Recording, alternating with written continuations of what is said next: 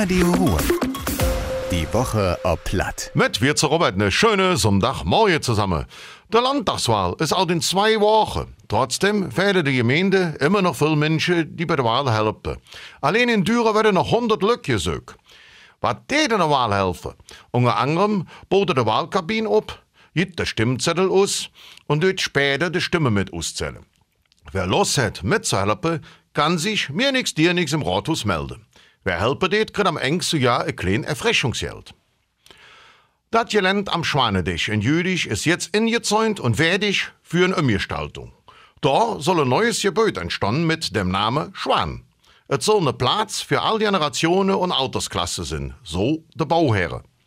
Das Gebäude soll zweistöckig werden und ist gemäß Planung 20 Meter breit und 30 Meter hoch. Neben einem gastronomischen Angebot zum Essen und Trinken sollen da auch Veranstaltungen stattfinden. Der Stadt Düren nimmt auch dieses Jahr an der Aktion Stadtrat und Deal.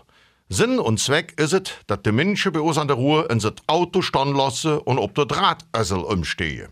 Anmelden kann sich jeder, der an Düren leben geht, arbeiten geht oder zur Schule geht. Der Stadt schlägt für, ein Team zu gründen oder sich in die Gruppe anzuschließen.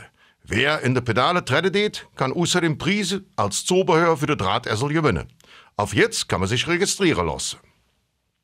Auch bei der Gemeinde in Hürtschewald steht der Landtagswahl für die Tür. Bevor die Wahl even losgeht, geht es even auf Messe schicken. Und zwar bei der Briefwahl. Die Gemeinde hat unter anderem die verkehrte Merkblätter an die Bürger verschickt.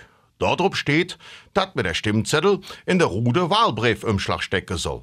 Der ist even hell Deswegen werde ich jetzt neue Umschläge verschickt.